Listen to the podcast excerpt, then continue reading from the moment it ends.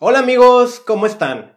Te saluda Carlos Bustamante y te doy la bienvenida al podcast que te enseña cómo es que la contaminación también deteriora tu salud y de que hay algo que puedes hacer para protegerte. Hoy vamos a hablar del mayor reto que existe para nuestra generación, la mayor amenaza para nuestro planeta. Todos hemos leído en nuestras redes sociales sobre cómo osos polares están invadiendo Rusia, invadiendo entre comillas, porque sus hogares están siendo amenazados por el deshielo, o cómo miles de pingüinos murieron ahogados.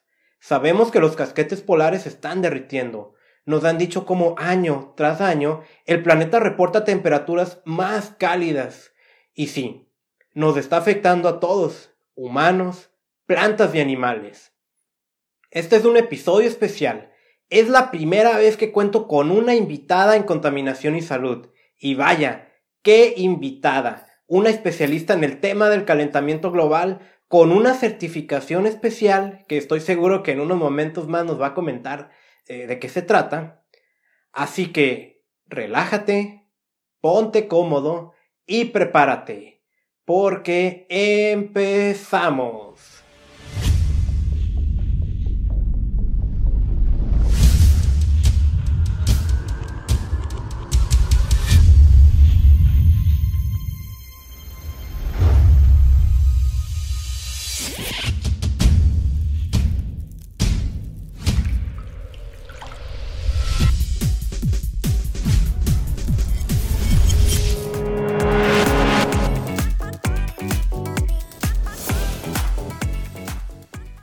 Y antes de que nos metamos de lleno con el tema, que va a estar súper interesante, pues traigo también otra noticia muy alarmante.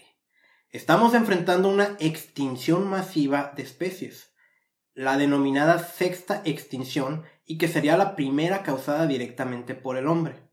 Ahora, esto es algo que yo personalmente he escuchado durante muchos años, pero ya se hizo oficial. Apenas el 6 de mayo de este año, bueno, no sé cuándo me estés escuchando, me refiero al 2019, eh, se realizó un informe por parte de la Plataforma Intergubernamental de Biodiversidad y Servicios Ecosistémicos. Sus siglas es IPBES. Es un trabajo que se estuvo desarrollando durante tres años sobre este tema de, de la situación de las especies en todo el mundo. Y lo que encontraron es que un millón de especies se encuentran en riesgo de desaparecer en las próximas décadas. De hecho, los, los siguientes 15 años son críticos. Ahora aquí, eh, yo veo que a veces hay como una confusión cuando usamos el término especies. No me refiero a que van a desaparecer un millón de animales, me refiero a que van a desaparecer un millón mm, de... Por ponerte un ejemplo, yo pudiera decirte hay 100 perros, pero 100 perros son ejemplares, pero es una sola especie, que es el perro y otra especie es el gato. Un millón de especies se espera que vayan a desaparecer. ¿Por qué?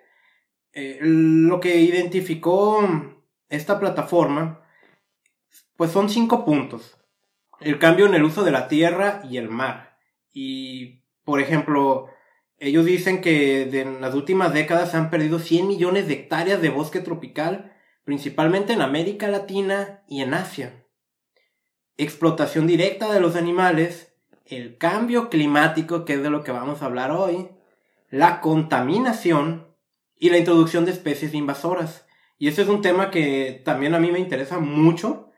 Por ejemplo, la invitada que está hoy aquí con, conmigo y su servidor, pues a veces en nuestros tiempos libres nos da como por ir a plantar arbolitos junto con otros amigos y siempre estamos muy atentos de las especies que elegimos porque si introducimos especies que se comportan de manera invasiva, terminan desplazando a los árboles o vegetación nativa. Y lo mismo ocurre con los animales. Mucha gente no le gusta que le diga esto, pero los gatos se comportan de manera invasiva, son cazadores naturales, muy bonitos, muy curiosos, pero son cazadores. Y han provocado desastres naturales en islas. Entonces, este es un tema sumamente preocupante, se nos está acabando el tiempo. Como también se nos está acabando el tiempo para el tema de calentamiento global. Y bueno, ahora sí, vamos a empezar con el tema. Mi invitada de hoy, una gran, gran amiga. Nos conocemos desde, si no estoy mal, cuatro años. Nos conocimos en un, una montaña bajita, tipo cerro, pero haciendo senderismo. Eh, hace cinco años me está haciendo la seña mi amiga. ahorita, ahorita va a empezar a hablar. La verdad es que hicimos una amistad muy rápida, hubo muchas coincidencias entre ambos, nos encanta la naturaleza, el medio ambiente, las causas sociales. Yo creo que si la pudiera definir a ella con una sola acción, imagínate que hay un perro corriendo en una carretera donde los vehículos pasan a toda velocidad. Ella se detiene y detiene el tráfico y no le importan los demás. O sea, si chocan o algo, hay que salvar al perro. Entonces es una persona increíble he coincidido con ella en muchos proyectos ambientales. Em, iniciamos un movimiento hace algunos años que se llama Kawi. Después te voy a platicar un poquito más de ese movimiento. Y bueno, ella estudió la carrera de química, es, egresada en licenciatura química por la Universidad de San Diego en California. Bueno, ya me estás, creo que me quiere corregir, ahorita la vamos a dejar. Pero es química. Entre su experiencia laboral está el estudio de isótopos estables. Yo sé que suena súper wow, y la verdad es que sí es súper wow, súper científico el tema, eh, con enfoque atmosférico, ahí mismo en la universidad, analizando muestras de aire en el Polo Sur y en Australia. Es también una emprendedora del área de la salud y el bienestar.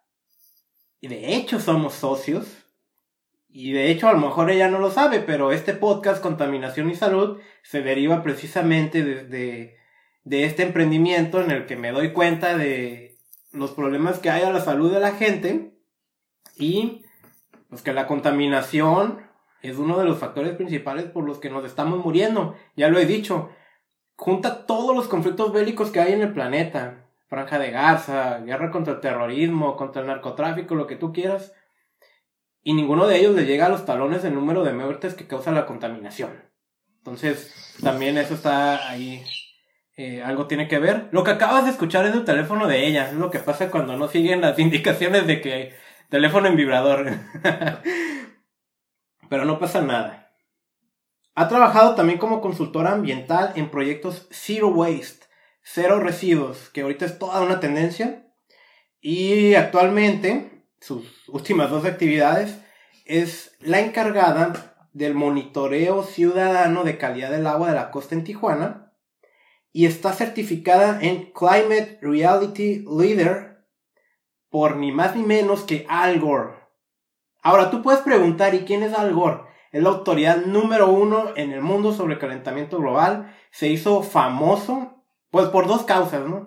Una porque decían que él iba a ser el próximo presidente de Estados Unidos y perdió, creo que dos veces. Y, o una, no sé. Y por su conferencia, que ya está en forma de documental, Una verdad incómoda, parte 1 y parte 2. Entonces, después de esta presentación, y espero haber dejado eh, tu interés en lo más alto que se pueda, porque es lo que le vamos a exigir a la invitada, les presento a Maggie Avanza. ¿Cómo estás, Maggie? Excelente, gracias, Carlito. Qué bueno que nos acompañas. Eh, me gustaría que nos contaras un poquito más de qué es lo que has hecho, qué es lo que haces. Está súper interesante eh, esto que es de las muestras de aire. Eh, no sé, ¿nos puedes platicar un poquito más? Sí, claro, este, con gusto.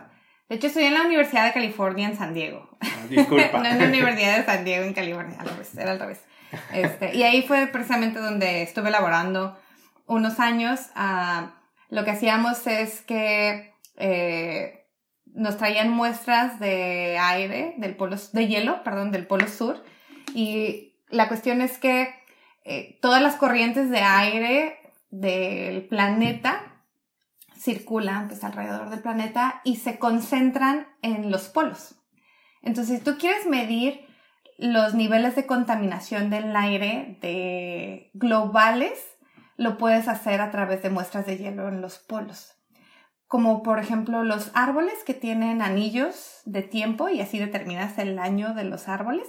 Que en el hielo también hay como marcas que te permiten tomar eh, muestras de años del hielo, ¿no? Y entonces pues ahí están concentrados los contaminantes, entonces tú puedes analizar esas eh, capas de hielo y saber cómo estaba la contaminación, no hace unos años, sino hace miles y miles de años, ¿no? Entonces nosotros analizábamos de, no nos fuimos a tanto a miles, sino a unas décadas. Y a mí me correspondió analizar el sulfato en esas muestras para buscar una correlación con ah, los efectos del niño, eh, que pues llegan a ocasionar muchos estragos en, en, las ciudades, ¿no? Cuando, sobre todo, por ejemplo, aquí que estamos en Tijuana, pues sí nos llega a afectar bastante cuando hay fenómenos del niño, ¿no? Sí, para decirle a la gente que nos escucha, porque tengo la esperanza que nos escuchen de todo el mundo. Eh, sí. Eh, Tijuana es la ciudad más al noroeste de México. Aquí es donde empieza la patria. Somos vecinos de California de los Estados Unidos. Así es. Entonces, eh, pues básicamente eso era lo que, lo que hacían. Podemos determinar si analizamos los isótopos de oxígeno o del sulfato de dónde proviene ese sulfato, de qué fuentes proviene, si de fuentes volcánicas, y de fuentes antropogénicas, es decir, ocasionado por el hombre, si proviene del mar, etc. Y ver todo ese proceso, el camino que siguió hasta llegar a ser sulfato, que ya se vuelve en este contaminante, ¿no? Sí, está, bueno, está increíble, ¿no? Esto, esta experiencia, me imagino, ¿no? Eh, no cabe duda de que eres un especialista en el tema y aparte pues que yo te conozco y sé que, que te encanta, eh, me, tú me platicaste, ¿no? Y de hecho me invitaste, no tuve la oportunidad de ir a esta certificación especial que tienes. ¿Qué te parece también si nos cuentas un poquito de qué se trata? Porque para mí esto es como boom, es impresionante. ¿Qué, qué es la certificación de Climate Reality Leadership, ¿no? Que, que es la que tienes tú por Algor? O por su organización. Así es, este, pues mira, eh, Al Gore, que precisamente fue vicepresidente de Estados Unidos y siempre ha tenido, tuvo un interés muy grande por, por el medio ambiente y el cuidado de este. Uh, él, como mencionaste hace unos minutos, se postuló para la presidencia de Estados Unidos y perdió. Pero después de perder, eh, pues se hizo, pues, un análisis, ¿no? De cuál era su, su razón de ser, de estar en este mundo. Y se dio cuenta que, que lo que él quería era, pues, hacer algo por el medio ambiente, ¿no? Transmitir este mensaje de que el cambio climático es real, está sucediendo y que tenemos que hacer algo al respecto. Entonces empezó este movimiento dando charlas sobre cambio climático y capacitando a personas, se le llama líderes, pero le podemos llamar multiplicadores, sobre el tema y se echa capacitaciones de cinco horas, ¿no? Es una presentación larguísima, pero pues tenemos que estar bien informados sobre el tema para poder responder las preguntas que nos haga la gente, ¿no? Entonces, ¿por qué? Porque se dio cuenta que no podía él estar recorriendo todo el mundo y dar solo la charla, ¿no? Sino que necesitaba de más gente que pudiera hacer lo mismo que él para poder alcanzar a la mayor cantidad de personas posibles con este tema.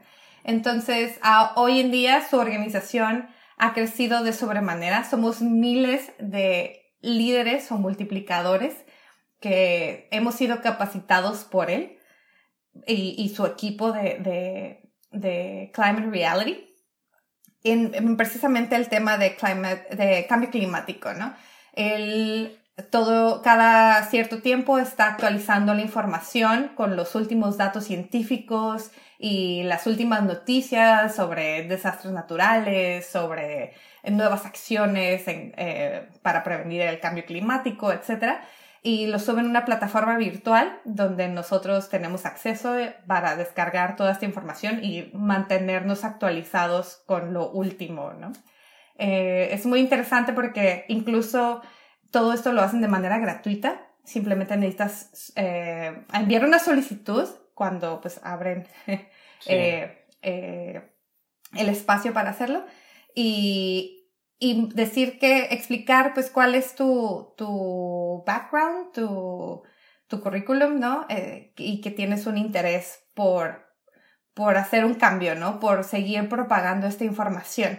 Y te comprometes a hacer 10 acciones al año respecto a cambio climático, ya sea eh, dar charlas sobre este, sobre este tema o hacer un podcast o participar en alguna actividad, eh, algo de activismo, ¿no? Ambiental, eh, cosas así que, que, promuevan o contribuyan a frenar este cambio climático, ¿no? Y eso es a lo que nos comprometemos y con que hagamos eso, seguimos teniendo acceso a esta plataforma y a la información actualizada. Súper bien.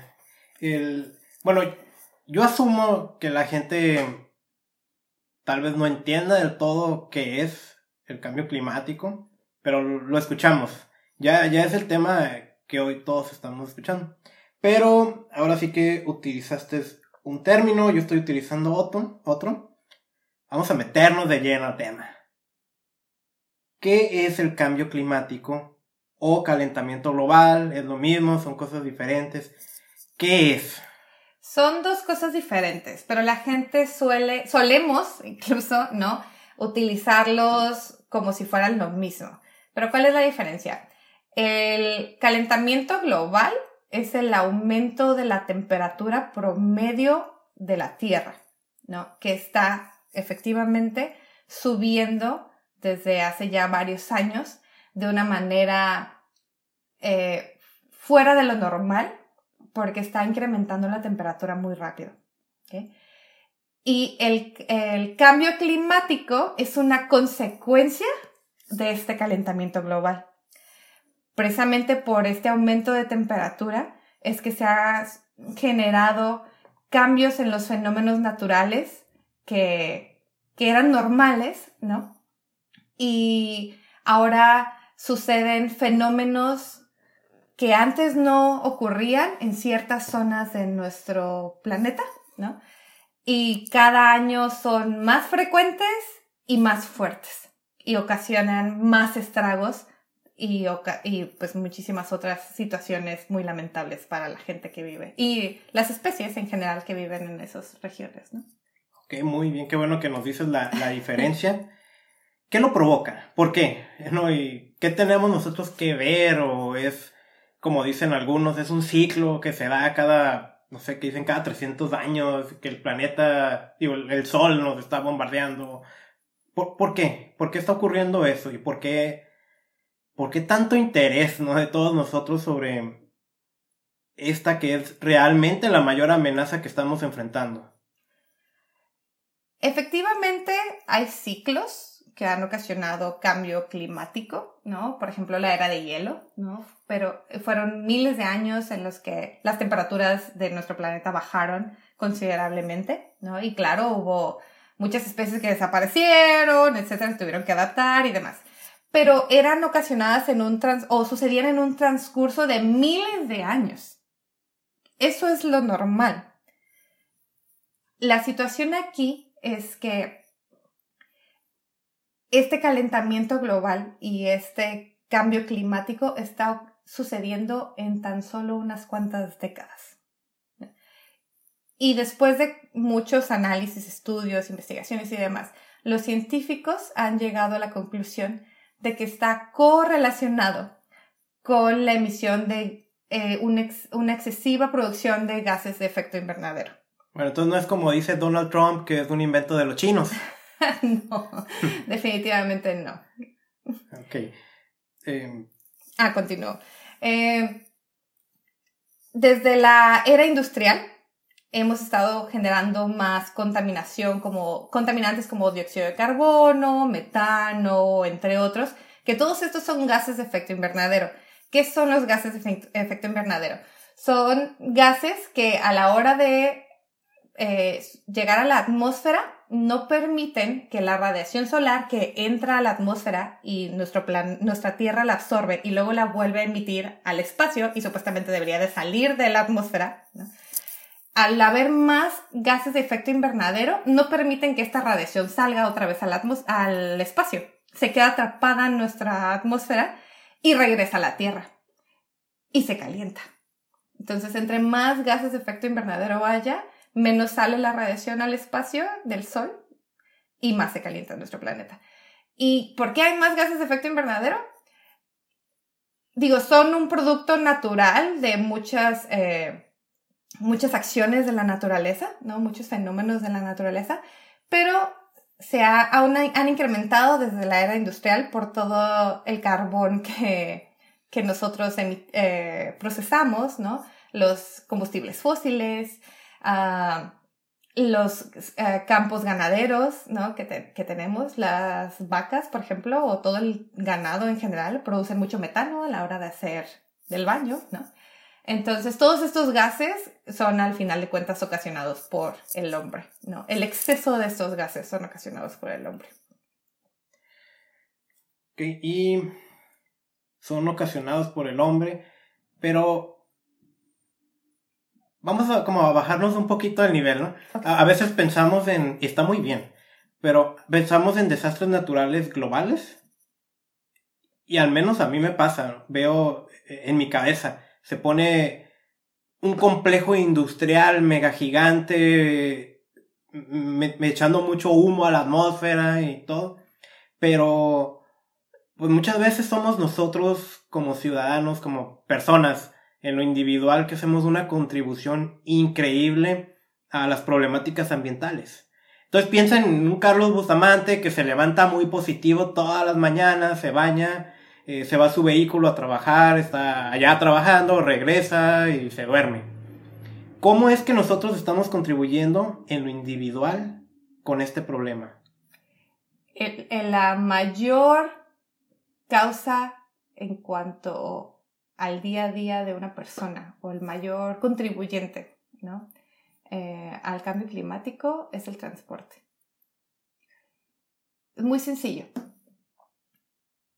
Eh, a inicios de, de, este año, la ciudad, eh, México tuvo una crisis de falta de combustible, ¿no? No había gasolina, no había gasolina sí. en ningún lado, etcétera, ¿no? Fue todo un tema.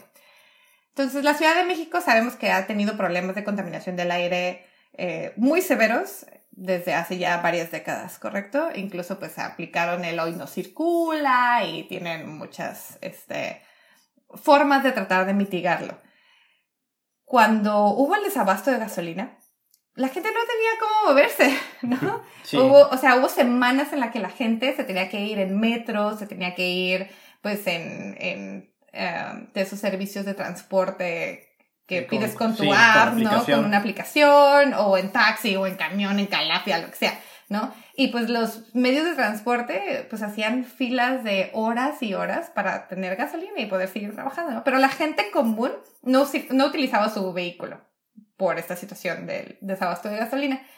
¿Y qué sucedió? Por primera vez en décadas, México tuvo no uno, sino varios días donde por fin estaban dentro de los parámetros seguros de calidad de aire.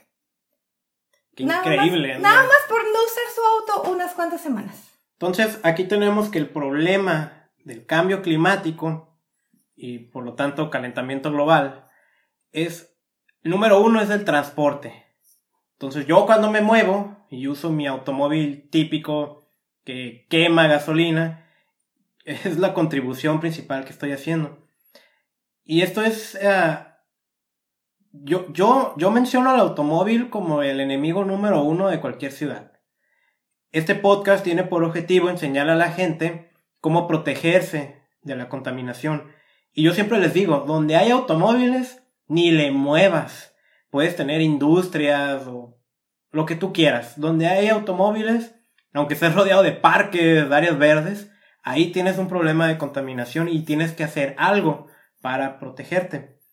De hecho, uh, el índice de la calidad del aire, lo que se toman una serie de contaminantes como el monóxido de carbono, partículas de diámetro menor y, y otros, todos los emiten los automóviles. Entonces ahora también tenemos que el cambio climático es provocado por ellos. Por eso a mí a veces hay publicidad gubernamental que, que mencionan adquirimos nuevas unidades amigables con el medio ambiente porque usan gas natural. O sea, ¿realmente sirve usar gas natural? Porque el gas natural es metano y ahorita tú lo mencionaste como un gas de efecto invernadero. ¿Sirve de algo? ¿Eso? La respuesta es no. No. Para nada. Es, es, es como tapar el hoyo con un dedo. o sea, va a explotar. Eventualmente va a explotar, ¿no? O sea, es, es una solución que, o sea, eventualmente como dicen eh, coloquialmente aquí en México, ¿no? Te va a salir el tiro por la culata. No, esa no es la solución a largo plazo. Ok, y vamos a retomar otra vez el, objetivo, ¿no? De enseñar a la gente cómo proteger su salud de la contaminación. ¿El cambio climático nos provoca algún problema de salud a nosotros? Por supuesto. Y sí, sí, sí, claro. Y si me permites, nada más regresarme tantito. Sí. en cuanto al transporte que decía, no nada más es cómo uno se transporta, se mueve, sino todo lo que compramos también requiere de transporte. Y en plena época en la que las cosas que adquirimos son por internet y vienen de China o de no sé dónde a la puerta de mi casa. ¿Y cómo crees que mueves eh, la carne que te comes? ¿No? Sí. O sea, no nada más es que la vaca que te comes produce metano, en el campo y que lo que se come está rociado de pesticidas, herbicidas y demás, sino aparte, para que llegue a tu plato, hay que hacer toda una serie de transporte, ¿no? Que también contamina. Wow, lo que nos acabas de decir, estoy seguro que más de uno nos acaba de resultar tan revelador. Eh, estamos en una época de mucha comodidad yo mismo tengo muchos productos que adquiero por internet. Entonces ahí es donde cobra sentido el consume local, ¿verdad? Exacto, sí, totalmente. Entonces ahora sí, repíteme tu pregunta porque ya no me bueno, Disculpa. Eh, te decía, el objetivo de este podcast es enseñarle a la gente cómo proteger su salud de la contaminación. Ese es un problema ambiental, el cambio climático nos está provocando algo a nuestra salud. Por supuesto, en todos los sentidos. Eh, el calentamiento global, no nada más, eh, eh, y, el cambio climático afectan a la salud, no nada más en que Ay, hay más contaminantes en el aire, entonces afecta mis vías respiratorias, ¿no? O hay contaminantes en el agua, entonces afecta mi digestión, sino que en conjunto el cambio climático también genera, por ejemplo, ah, fenómenos naturales que generan desastres, ocasionan desastres, ¿no? O desastres naturales, llamémoslo así. Y eso arrasa con ciudades, contamina el agua, no hay electricidad, no hay, ah, se propagan las infecciones, las bacterias y demás. Y entonces ahora tienes a una población sin casas, ¿no? Y aparte todos con riesgo de infecciones y enfermedades graves y sin acceso a eh, atención médica, ¿no? Entonces, eso es un lado, pero dices, ah, bueno, pero yo vivo en una ciudad donde no ha pasado ningún desastre natural, pues a mí qué me importa, ¿no? Ok, entonces entramos a la parte de eh, problemas de vías respiratorias, problemas digestivos, problemas en la piel, eh, problemas de enfermedades crónicas como la diabetes, eh, incluso Alzheimer's, Parkinson, todas esas enfermedades, cáncer, ¿no? Todo eso es eh, también ocasionado no nada más por una mala alimentación o un mal estilo de vida, sino por todo lo que te estás respirando, comiendo, untando, ¿no? Absorbiendo a través de tu piel y que eventualmente te afecta.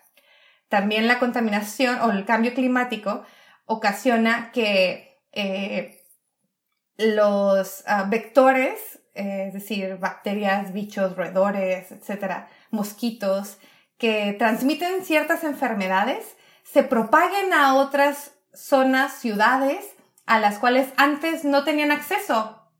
Pero como aumenta la temperatura en, en ciertas ciudades, o ha estado aumentando la temperatura en ciertas ciudades, entonces estos vectores se desplazan a un radio mucho más amplio y entonces ahora hay Zika en ciudades donde antes no existía, ¿no? O no llegaba, o el ¿Cómo se llama? Es el chincuncuye, no me acuerdo, algo así raro. Chuncun. Sí, este otro mosquito, ¿no? Eh, y muchas otras enfermedades también que se transmiten a través del agua, etcétera, que antes en, en ciudades no existía, ¿no? Ahora resulta que aquí en Tijuana también nos tenemos que empezar a preocupar por el Zika, cuando eso nada más estaba en Chiapas antes, ¿no? Y el problema es que ya no sabes de dónde viene, porque no nada más es que se empiezan a propagar porque ya hay temperaturas más altas, sino ahora también con los medios de transporte, ¿no? Tú te puedes subir a un avión y ahí va un mosquito que va viajando de Chiapas a Tijuana y mi cuenta te dice. ¿no? Y ahora con el cambio climático me imagino que ya también le gusta aquí las condiciones. Exacto, y entonces al llegar a Tijuana no se muere, ¿no? sí. Sino que se propaga. Esto es un tema muy preocupante, también interesante. Yo leía ya hace varias semanas, una preocupación en cuanto a virus y bacterias que podemos encontrar congeladas y que ahora con los deshielos pues, van a quedar liberadas en un mundo nuevo para el cual nosotros no, hemos desarrollado nuestras defensas naturales porque nunca estuvimos en contacto con, con, estos, ah, ¿cómo le digo? ¿Patógenos? Estos patógenos, estos, estos seres peligrosos. sí, claro. Entonces es, es wow, el tema va mucho más allá de lo que nos podemos imaginar. Por supuesto, y sabes también qué sucede, algo todavía un poquito más alarmante. Eh, todo este cambio climático está generando un, un, desplazamiento de comunidades y no nada más dentro de su propio país, sino a otros países. O sea, este movimiento de migración por personas que que han sufrido desastres naturales ocasionados por el cambio climático. Y traen, quieras o no, pues algunas personas tienen ciertas regiones están adaptadas a soportar algunas bacterias que a la hora de migrar, pues también las traen consigo, quieras o no. Entonces, no solo, por ejemplo, si tú viajas a África, te tienen que vacunar, te tienen que poner ciertas vacunas que un mexicano no necesita. ¿no? Entonces, ¿qué está sucediendo con toda esta migración? Pues también las bacterias migran con la gente y no es culpa de ellas, ¿no? O sea, a ellos no les pasa nada, pero en las regiones nuevas, claro que eso puede afectar, ¿no? De hecho, te voy a decir algo, eh, y no es nuevo, ¿no? Que podemos pensar, no, el cambio climático es, acaba de empezar. No. Y en el 2007, yo asistí a una feria binacional de educación ambiental aquí en Tijuana. Y hubo una conferencia magistral, sí, ¿verdad? Magistral de un, un líder ambiental aquí en, en México muy, muy importante. Y él hizo una pregunta que cada que puedo la recuerdo. ¿Cuál es la principal razón por la que hay tanta migración de México hacia los Estados Unidos. Y uno, pues la violencia, no hay empleo. La principal razón es porque la tierra ya no da como antes. Que la tierra no dé como antes es un problema de medio ambiente. Entonces, ya lo estamos viviendo y lo hemos estado viviendo este tema de migración tan polémico, lamentablemente. Eh, y yo imagino que en los próximos años va a ser todavía más el tema de migración por cambio climático. Por supuesto, porque mucha gente dice, bueno, como mencionaste ahorita, ¿no? Que la migran por la violencia o migran por problemas políticos. Pero ¿de dónde vienen toda esa violencia y esos problemas políticos? ¿No? De hambre. ¿Y por qué hay hambre? Porque no tienen comida, ¿no? O los campos ya no son igual. La gente que antes eh, trabajaba el campo se ve obligada a migrar a las ciudades porque el campo ya no les da. Entonces, ya no hay tantos campesinos, hay desabasto de comida, la poca comida que produce ese país lo importan para poder generar más ingresos, pero entonces no hay comida para el pueblo y no hay dinero. Entonces, ¿qué sucede? Empieza a haber violencia. Los grupos que son violentos aprovechan estas oportunidades, ¿no? De crisis para generar más violencia o para atraer más gente a sus movimientos violentos, ¿no? Y, y entonces explota, ¿no? Eh, la o los gobernantes entonces quieren acaparar todo el control para que pues, no se le salgan del huacal, ¿no? Al final de cuentas. Y entonces empieza una guerra civil, ¿no? Y la gente que no quiere problemas y que solamente quiere sacar a su familia adelante, ¿qué hace?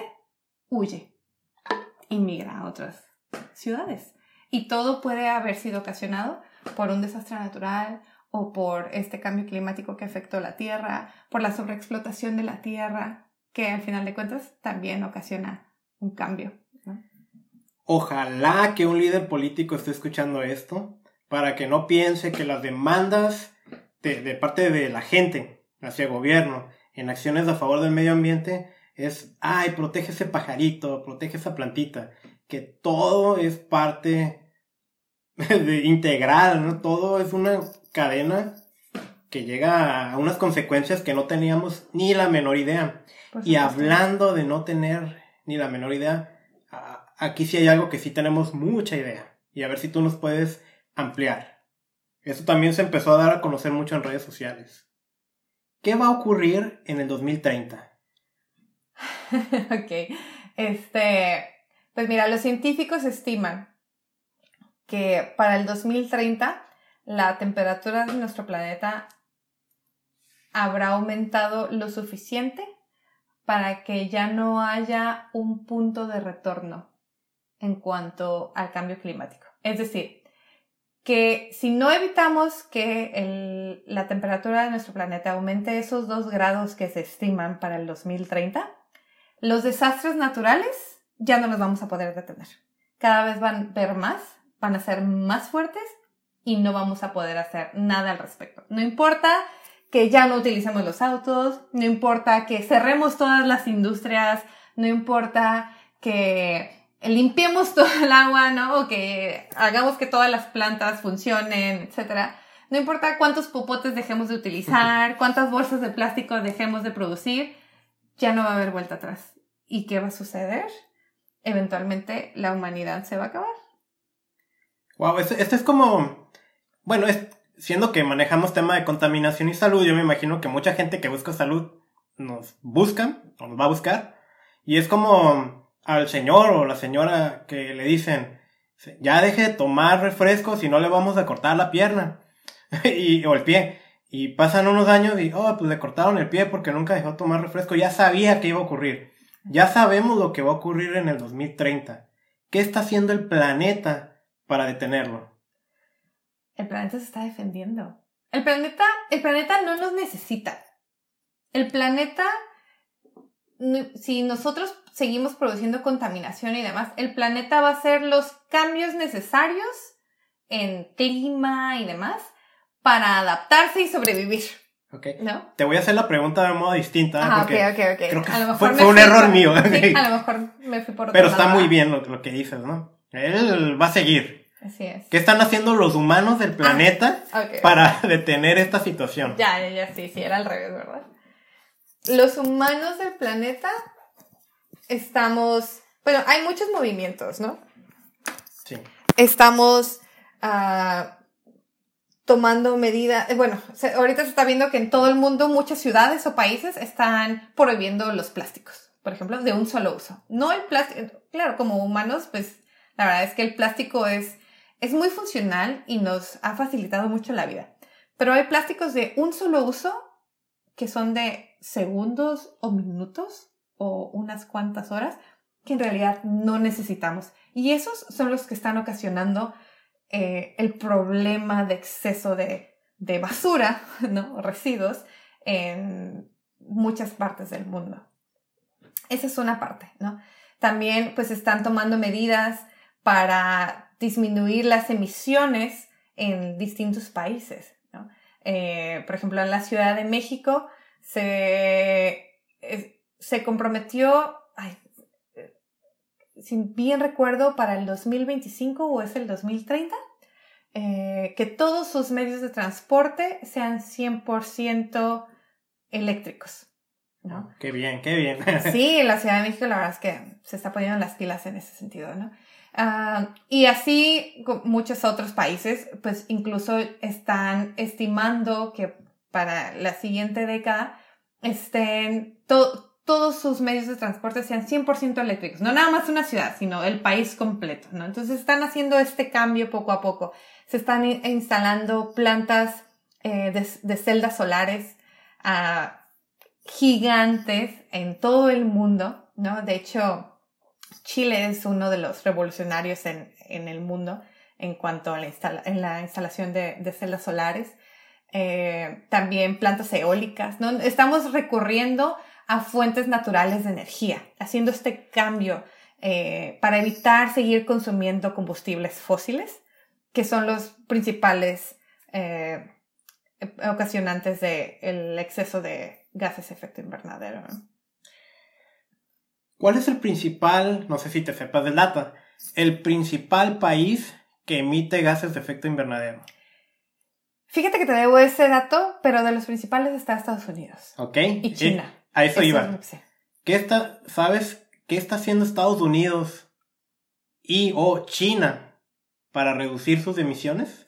Claro, China, China ha puesto muchísimo empeño en disminuir sus emisiones, ¿no? Ellos sí están Ah, pues haciendo lo que les corresponde. Están conscientes de que han hecho un daño muy grande y que ellos tienen que hacer, eh, necesitan cambiar, ¿no?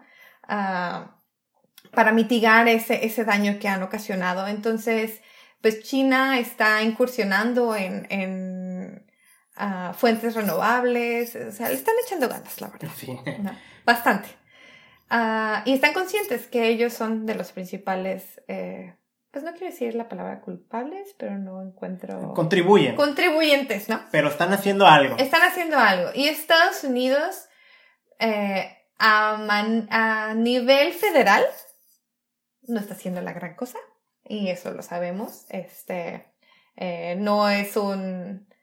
No es un secreto que, que el actual gobierno federal de Estados Unidos no, no le interesa el cambio climático, ¿no? No cree en el cambio climático e incluso pues eh, amenazó con, con salir de del ay se me fue el nombre el acuerdo de París el acuerdo de París gracias quería decir tratado pero no, no era tratado el acuerdo de París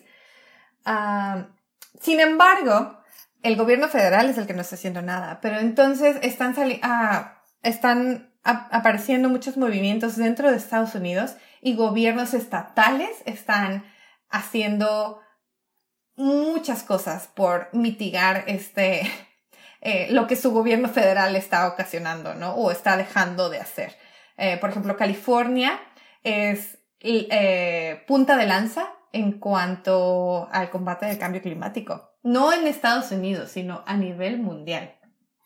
Entonces, y así como California está poniendo el ejemplo, hay muchos otros estados o ciudades que dicen, pues no me importa lo que diga mi gobierno federal, yo voy a seguir trabajando en pro del medio ambiente. Sí, qué bueno que tienen eh, ese valor ¿no? de enfrentar al que se supone que es el máximo líder en, la nación, cosa que a veces quisiéramos en otros lugares, que no voy a decir como México, no, pero hay que tener ese valor, ¿no? Claro. Y, y digo, es interesante porque decías Estados Unidos y China.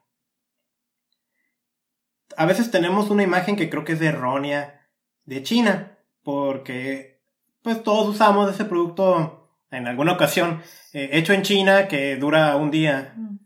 Pero China está cambiando. China está haciendo algo para reducir sus emisiones contaminantes. Pero en cambio el gobierno federal de Estados Unidos dice, el calentamiento global no existe, es un invento de los chinos. es como... Ah, es chistoso. Eh, sí, California, me encanta particularmente San Francisco. Un ejemplo mundial de las cosas que se pueden lograr. Así es. Entonces, fíjate que ya por esos comentarios me desvié de lo que te iba a preguntar. este, ah, ¿qué, ¿Qué es, qué es el Acuerdo de París. Qué bueno que preguntaste eso, porque precisamente te iba a decir, déjame comentarte algo importante. Lo, lo, dijimos, sí, pero no explicamos qué. Mira, el Acuerdo de París, ah, precisamente por este, este problema de cambio climático, los países del mundo, obviamente, pues claro que son del mundo, ¿no? Pero eh, todos los países se, se reunieron, o la mayoría de ellos, se reunieron en París para ver qué podían hacer al respecto, ¿no? Y hacer acuerdos, compromisos para que cada país disminuya sus emisiones, ¿no? Y poder evitar esta catástrofe que, del 2030, ¿no? Eh, aclaro, no significa que en el 2030 se acabe el mundo, ¿no? Sino que si no hacemos algo, a, partir eh, a partir de ahí ya no hay vuelta atrás, ¿no? Entonces, se reunieron en París y por supuesto, hay países primermundistas que tienen una capacidad mayor de hacer cambios más significativos más rápido, pero cada país hizo compromisos de acuerdo a sus capacidades, ¿no? Entonces, eh, hubo países que se comprometieron a disminuir sus emisiones en un 50% para el 2025, para el 2030, o en cambiar todos sus eh, fuentes de energía a 100% renovables para X año. Otros eh, dejar de tener automóviles de, eh, de gasolina para tal año, ¿no?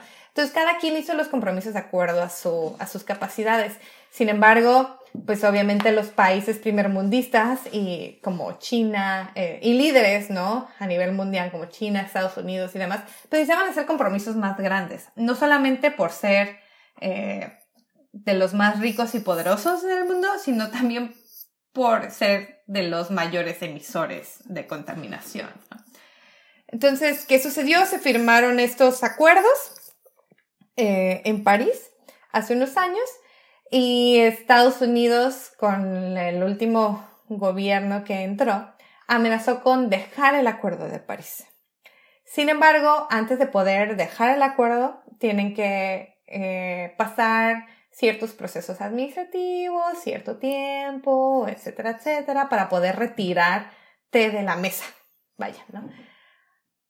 La buena noticia es que Estados Unidos oficialmente no se puede retirar del Acuerdo de París, sino hasta después de las próximas elecciones presidenciales.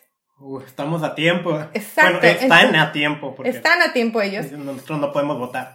Entonces, si el actual presidente de Estados Unidos no gana las siguientes elecciones, porque ya ves que en Estados Unidos se pueden reelegir una vez. Entonces, si no gana y el próximo presidente decide quedarse en el Acuerdo de París, no pasa nada y continúa eh, todo como si nada, ¿no? Entonces todavía tenemos una esperanza. Wow, esto es como una película. Sí, eh, mucho drama. Mucho drama y sería un desastre que los Estados Unidos se salgan de ese acuerdo. Así es. Porque si uno de los principales contribuidores no quiere, a ver, oblígame a mí. Claro, por supuesto, muchos países van a decir, pues yo qué, ¿no? Porque ellos sí y él no. Sí. Bueno, vamos a pasar a algo, a invitar a la acción. Claro. Vamos a suponer o a desear que este episodio lo están escuchando algunos líderes políticos. ¿Qué les aconsejas? ¿Qué tenemos que hacer? Son muchas cosas, ¿no? Eh, por ejemplo, aquí en México habemos muchas, muchas organizaciones y movimientos que, que le suplicamos al gobierno que hagan un cambio, ¿no? que realmente eh, apliquen la ley como debe de aplicarse y se, y se cobre, ¿no? Se cobre, se, se pongan multas y se le exija a las empresas y a las personas que no contaminen, ¿no? Muy sencillo. Aquí en Tijuana tenemos un problema muy grave de, de basureros eh, clandestinos. ¿no? Y es simplemente la gente que, pues, no pasa la basura, eh, los camiones de basura por su comunidad porque están invadiendo algún terreno o algo y entonces se les hace muy fácil ir atrás de su casa y tirar basura. ¿Y qué hace el gobierno? Nada. No los multa, no nada. Entonces, pues eso no nada más es la contaminación visual, este, sino también del aire, por todo lo que se concentra ahí, la contaminación de la tierra, de los mantos acuíferos, ¿no? Y eso es una situación muy grave. Entonces, ese es un ejemplo nada más. Pero también está la industria que sigue produciendo y emitiendo ¿no? cosas que no deberían de permitirse y que los deberían de multar y no lo hacen. O prefieren una mochada antes de una multa, ¿no? Sí. También, y no nada más es al aire, sino también, eh, pues, la, las, eh, lo que arrojan al agua, ¿no? Ah, y ahí ahora tenemos un problema también binacional, ¿no? Nosotros que estamos en la ciudad de Tijuana, por ejemplo, ¿no? Y que toda nuestra agua termina del lado americano, ¿no? Sí, que ya encontramos cosas que no deberían de estar ahí, que están prohibidas y ahí están. Y ahí están, ¿no? Entonces, simplemente las leyes están, a lo mejor no son las ideales, ¿no? Y pudiéramos mejorarlas, sí, pero con que las aplicáramos como son, como están ahorita, ya habría una gran diferencia, al menos en nuestro país. Y eso es en cuanto a los políticos, ¿no? Pero en cuanto a la gente, que nos involucramos más en la política. Yo te soy sincera, antes de ir a la capacitación de Climate Reality con Al Gore, yo era 100% antipolítica. A mí no me empezaba a hablar política porque la verdad era un tema que me frustraba, que me molestaba mucho y en algo en lo que yo no me quería involucrar. O sea, en lo más mínimo. Yo estudiaba a los políticos a la hora de las elecciones y, ah, ok, es por, por el que voy a votar y para le contar. No quería entrar en discusiones, nada, no me interesaba ir más allá. Los dejaba que hicieran su trabajo. Pero algo que me quedó muy marcado de, de la capacitación de Climate Reality o el entrenamiento de Climate Reality fue que nos tenemos que involucrar. Porque son los políticos quienes toman las decisiones de qué va a pasar de qué leyes van a, se van a aprobar, qué leyes se van a aplicar, eh, a quién se va a castigar, ¿no? A quién se le va a cobrar, a quién se le va a exigir que arregle lo que hizo, ¿no? No nosotros. Y sí, es cierto, podemos en nuestro día a día eh, utilizar el transporte público, irnos en bicicleta o no usar popotes, dejar las bolsas de plástico, utilizar productos más amigables con el ambiente, etcétera, etcétera pero es una persona. Y el político tiene la capacidad de abarcar toda una ciudad o todo un estado o todo un país. Y ellos, al final de cuentas, trabajan para nosotros. Pero ellos no van a hacer lo que nosotros necesitamos a menos de que se los exijamos. Entonces, como, como individuos, fuera de todas esas pequeñas acciones que podemos hacer, que claro que contribuyen, ¿no? algo, algo que, algo muy importante en lo que tenemos que involucrarnos es en la política. Y no me refiero a que te postules como presidente o diputado, no, no, no, sino que realmente eh, investigues quiénes son las personas que están ah, lanzándose para todos estos puestos políticos y les hagas preguntas. Uno puede ir a cuando hacen sus debates o cuando hacen sus eh, apariciones en la comunidad y preguntarles, ¿qué vas a hacer? Y exigir y hacer marchas. Yo antes pensaba que las marchas nomás eran para puro, eh, eh, puro barulla, ¿no? Y, ay, sí, vamos a marchar. Y dije, ¿qué, qué hace? Es ahí, ahí cuando le demuestras al gobierno que te importa un tema y que lo estás observando y que no estás de acuerdo con las acciones que están tomando, ¿no? Y a lo mejor son pocas personas en inicio, pero ahí tienen las marchas de cambio climático de miles y miles de personas en ciudades de Estados Unidos y alrededor del mundo, ¿no? Y quieras o no, pues sí les tiemblan las piernitas, ¿no? Porque dice, o sea, sí me están viendo y están viendo que no estoy haciendo lo que tengo que hacer. Y aquí en México todavía somos muy apáticos porque no creemos que nuestros políticos van a hacer algo. Sí, es como si históricamente nos han golpeado tantas veces. Y hay un, yo, yo siempre eh, digo malamente, o es que a mí la política me saca ronchas, pero es completamente real. Y el problema de la política con cuestiones ambientales, el medio ambiente es ciencia. Y la ciencia avanza, y en esta época, a una velocidad increíble, mucho más de lo que la política puede dar. Entonces ahí es donde tenemos nosotros que contribuir ya de alguna, de alguna manera con, con esta temática. Ha habido algunos cambios a las leyes ambientales aquí en México que se dieron particularmente el año pasado coincidentemente de que se acababa el gobierno anterior, que híjoles, nos volvieron a dejar desprotegidos en muchos temas de protección de flora y fauna. Entonces tenemos que exigir a nuestros políticos, a quienes nos representan, tomar acción. Eh, estamos a tiempo, todavía no es el 2030. Algo podemos hacer.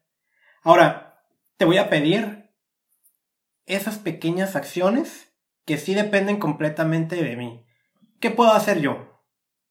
Híjoles, muchas cosas. La verdad es que es una lista muy grande, pero ah, en el día a día, uno es cambiar tu medio de transporte. Obviamente, si no tienes para comprar un auto eléctrico o híbrido, bueno, entonces procura caminar, ¿no? O si te queda muy lejos, entonces usa una bicicleta. O súbete a un camión, no pasa nada, ¿no? O un taxi colectivo. No un taxi para ti solito, porque es lo mismo que si agarras tu carro, ¿no? Sí. Sino algo colectivo. O si va toda tu familia a un mismo lugar, no se vayan en tres, cuatro carros diferentes, hagan carpool, ¿no? Este, esa es una. Dos, cuida el agua. Cuida el agua, es, es preciada y no hay mucha ya, ¿no? Entonces toma duchas de unos cuantos minutos, no de media hora, ¿no? que termina uno como uva pasa, ¿no? Casi, casi. este, toma duchas cortas y cuida el agua, apréciala.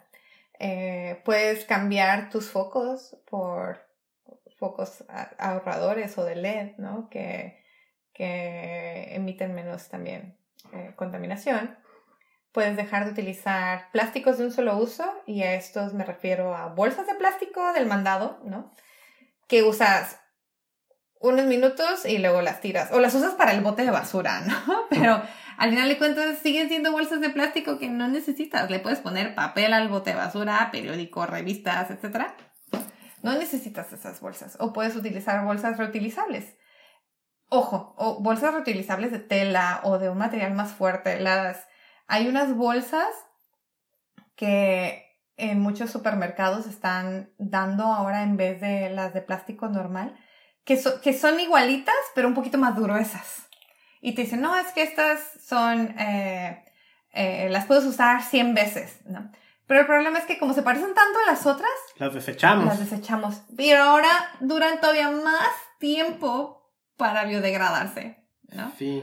Entonces son un problema muy grave. O las asas que tienen no son muy resistentes, entonces se rompen y ya no te sirven, entonces va a la basura. Y ojo con la palabra oxo biodegradable, que no es nada. es. No sé quién se le ocurrió esa palabra. Pero. Ah, bueno, las bolsas de plástico, la verdad es que da para un episodio completito. Sí. es una vergüenza. Es un avance tecnológico impresionante si pensamos wow, resisten un montón de peso. Ellas no pesan nada, están súper delgaditas, es una obra de ingeniería. Claro. Pero es una vergüenza por lo que representan. Y lo que ocasionan. A nivel México y a nivel mundial se están prohibiendo. ¿Tú sabes por qué se están prohibiendo? Por los daños que están ocasionando a nuestros océanos y a nuestra fauna. Y porque la gente está exigiéndole a sus políticos, tal y como nos aconsejaste con el tema de cambio climático, Allí hay una prueba de que sí se puede si lo exigimos. El, es una moda y esto es una moda buena, el cuidar el medio ambiente.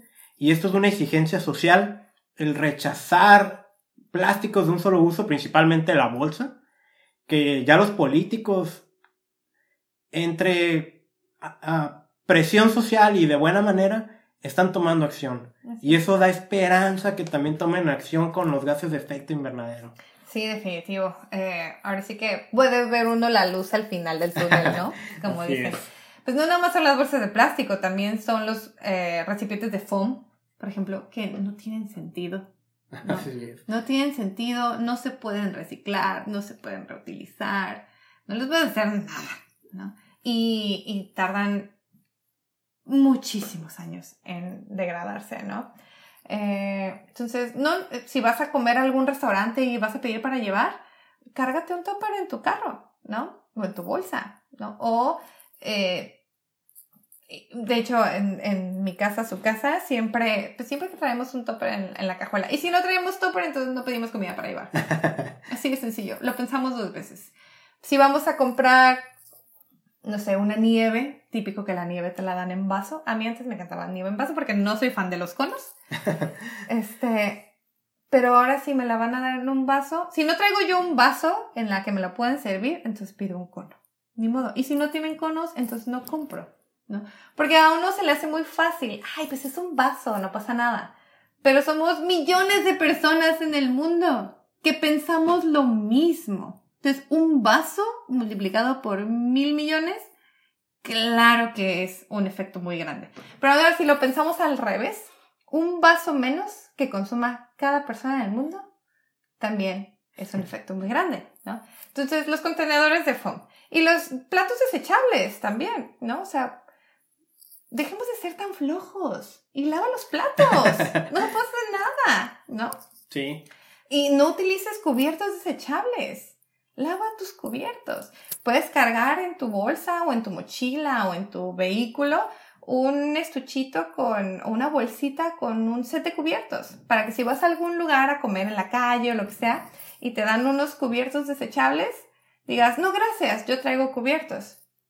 Y te ahorraste un set de cubiertos que van a ir a la basura. No, no necesitas comprar el paquetito bonito que de cubiertos de bambú y demás. Eso sí es una moda, ¿no? O sea, y eso está muy hipsterón. ¿Qué digo? Si te gustan, adelante, los puedes comprar, están muy lindos. Pero puedes traer unos cubiertos de tu, de tu casa. ¿no? ocupas gastar una cantidad grande de dinero para hacer algo por el medio ambiente. Así es, en efecto. Y ahorita, por ejemplo, está muy de moda el traer popotes, ¿no? De, de acero inoxidable o de bambú, etcétera simplemente no utilices popote. Punto. No necesitas popote. En tu casa no usas un popote.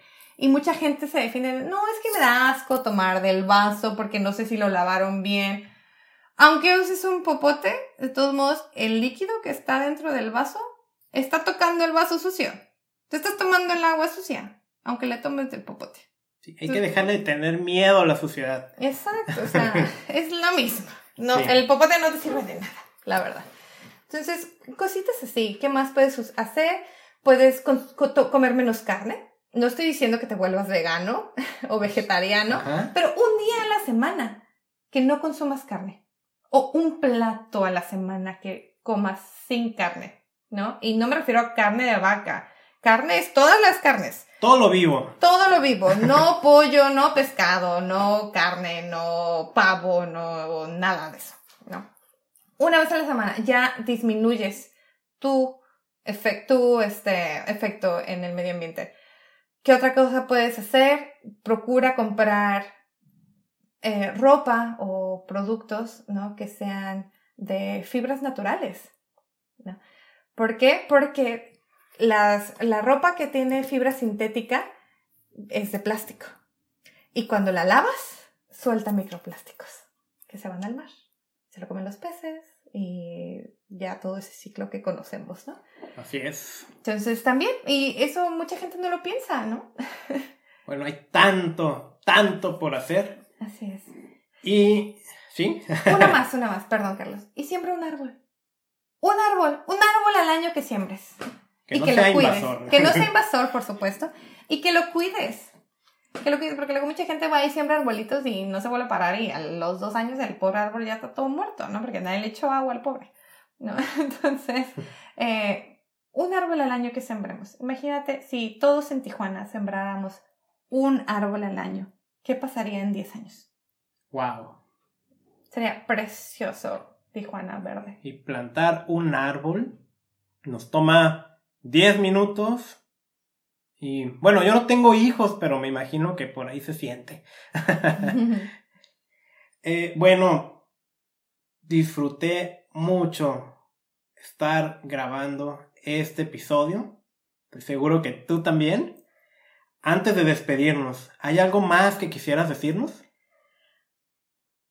Participa. En verdad, involúcrate. Este tema del cambio climático no es nada más para los políticos, no es nada más para los activistas o para los científicos que se especializan en el medio ambiente. En verdad nos concierne a todos, a todos, porque a lo mejor tú dices, ay, pues yo ya estoy grande, yo ya estoy acostumbrado a hacer las cosas como las hago hoy en día y yo no voy a ver nada de, del fin del mundo y esos desastres naturales de los que tanto hablan, ¿no? Pero tus hijos sí, o tus nietos, o si tú no piensas tener hijos, pues tus sobrinos, ¿no? O los hijos de tus sobrinos. ¿Qué es lo que le quieres dejar a las generaciones futuras? Entonces, involúcrate. En verdad, a todos nos concierne. Involúcrate. El tip más poderoso de este día. Maggie, si alguien quisiera saber más de este tema o directamente dice, yo quiero que Maggie venga y me dé una conferencia, ¿cómo te pueden contactar? La mejor manera es a través de mi Facebook.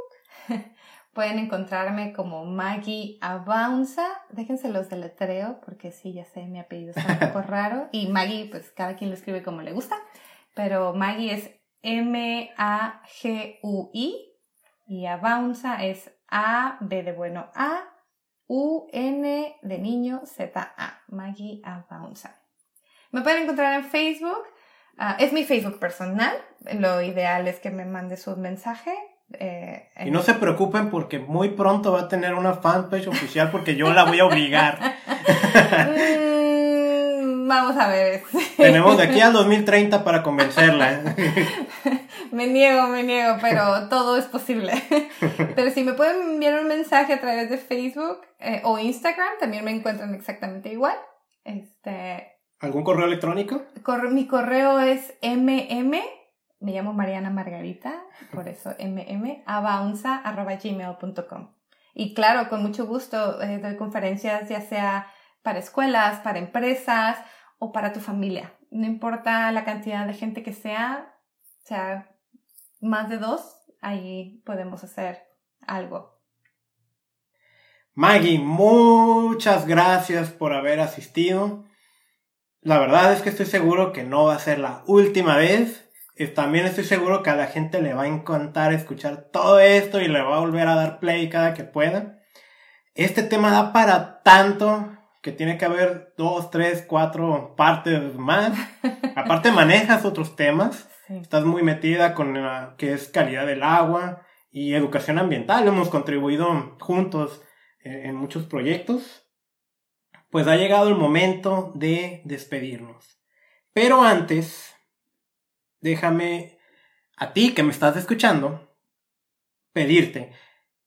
Este episodio vale la pena que se comparta por todos lados. Tenemos que hacer algo por nuestro planeta. Ya, ya tenemos una fecha límite. Y no, no es, no es como cuando estás en la escuela y te dicen, el viernes tienes que entregar el trabajo y el jueves en la noche lo estás haciendo. No hay que esperarnos al 2029 para actuar. Tenemos que hacer algo ya. Comparte este episodio también te invito a que te suscribas desde la plataforma que me estés escuchando, iVoox, Google Podcast, Anchor, YouTube o cualquier otra plataforma. Suscríbete, eh, estoy subiendo estos episodios continuamente. También me puedes encontrar en contaminacionysalud.com, donde estoy escribiendo artículos para enseñarte a protegerte de químicos y contaminantes. Ya sabes, si ya has escuchado los episodios anteriores, la contaminación no nada más está allá afuera, está dentro de nuestro propio hogar, con tanta cosa que utilizamos, eh, desinfectantes, aromatizantes, y bueno, ya, ya hablé en el episodio 2 sobre esto. Redes sociales, estoy en Facebook e Instagram con el nombre de usuario Contaminación y Salud, así pegado en minúscula. En la página de Facebook te va a salir como Carlos Bustamante, Contaminación y Salud. Deseo que tengas un maravilloso día. Y ojo, ya viene el Día Mundial del Medio Ambiente donde voy a tener un episodio especial. Disfruta tu día.